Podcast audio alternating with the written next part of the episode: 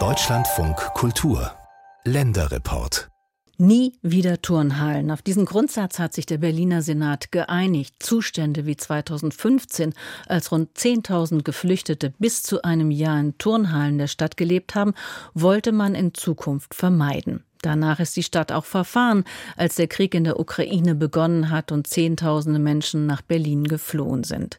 Im ehemaligen Flughafen Berlin-Tegel ist ein sogenanntes Ankunftszentrum für rund 5000 Menschen entstanden. Eigentlich sollen die Geflüchteten dort nur ein paar Tage bleiben.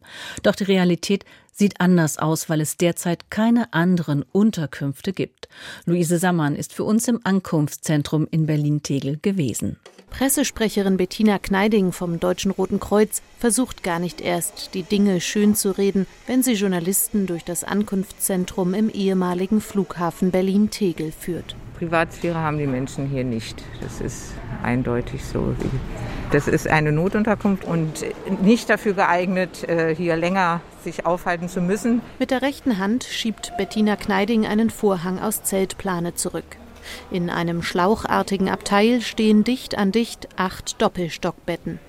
Dazwischen gerade mal Platz, um die Füße abzustellen. Aufrecht sitzen können Erwachsene auf den unteren Betten nicht.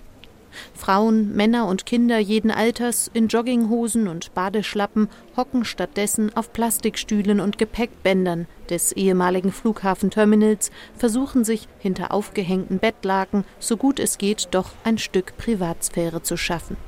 Bettina Kneiding zuckt ratlos mit den Schultern. Das ist eine Notunterkunft, das ist immer der Unterschied auch zu einer Gemeinschaftsunterkunft, wo die Menschen dann länger sind, wo sie Kochgelegenheiten haben, wo sie abgeschlossene Zimmer oder gar kleine Wohnungen. Das ist natürlich ein ganz anderes Wohnen und Leben, aber das ist natürlich hier nicht möglich. Gut 1000 Geflüchtete aus der Ukraine leben aktuell im Terminal C des ehemaligen Flughafens Berlin-Tegel. Jeden Tag kommen im Schnitt 70 bis 100 weitere hinzu. Um sie unterbringen zu können, wurden in den letzten Wochen elf Leichtbauhallen auf dem Flughafengelände mit weiteren 3200 Plätzen aufgebaut.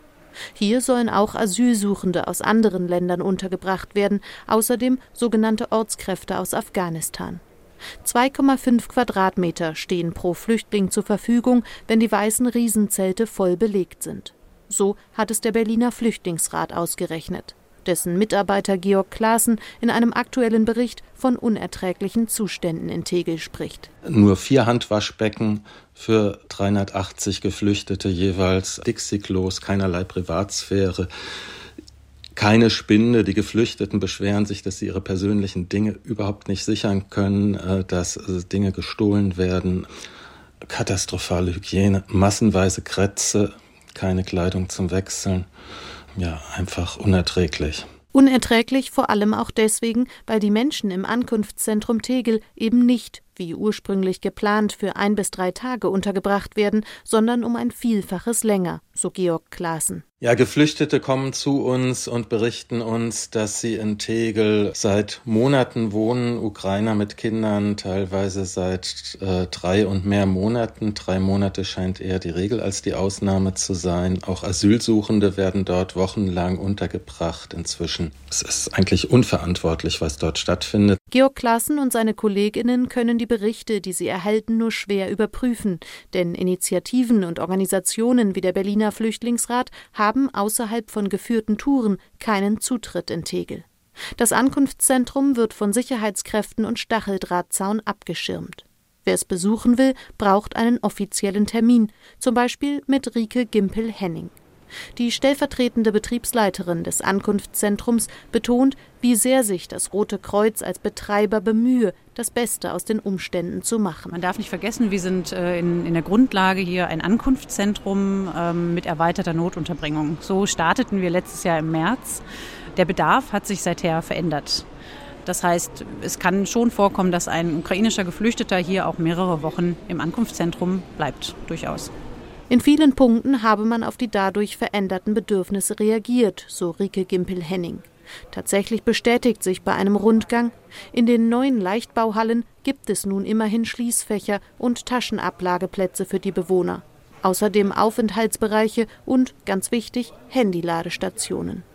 Rike Gimpel-Henning. Wir versuchen mehr Freizeitflächen zu schaffen, um den Menschen einfach auch mehr Möglichkeiten zu geben, für sich zu sein, anderen Dingen nachzukommen, um einfach hier auch für eine angenehmere Atmosphäre miteinander sorgen zu können. Wirkliche Perspektiven aber entstehen dadurch nicht. Wie auch. Kaum jemand in Tegel weiß, wie und wann es für ihn oder sie weitergehen wird, geschweige denn, ob der Wohnort zukünftig in Berlin oder einem anderen Bundesland liegen wird. Eine Schulanmeldung der Kinder ist von Tegel aus nicht möglich, ebenso wenig der Besuch von Deutsch- oder Integrationskursen. Kontakt zur deutschen Gesellschaft Fehlanzeige.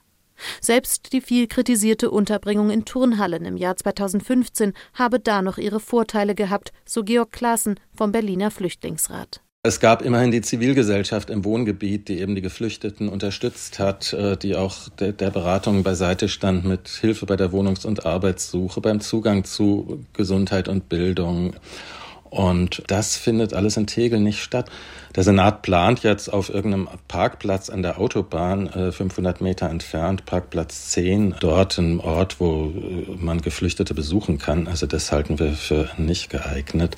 Es muss natürlich möglich sein, und das war bei den Turnhallen möglich, eben den Zugang auch zur Unterkunft direkt zu haben und zu den Geflüchteten, um ihnen auch das Ankommen in der deutschen Gesellschaft zu ermöglichen. Dass davon für Tausende in Tegel untergebrachte Menschen keine Rede sein kann, habe vor allem einen Grund, so Monika Hebbinghaus vom Landesamt für Flüchtlinge in Berlin. Dass die Leute im Moment so lange im Ankunftszentrum bleiben, liegt daran, dass die Folgeunterkünfte nicht in ausreichendem Maße da sind.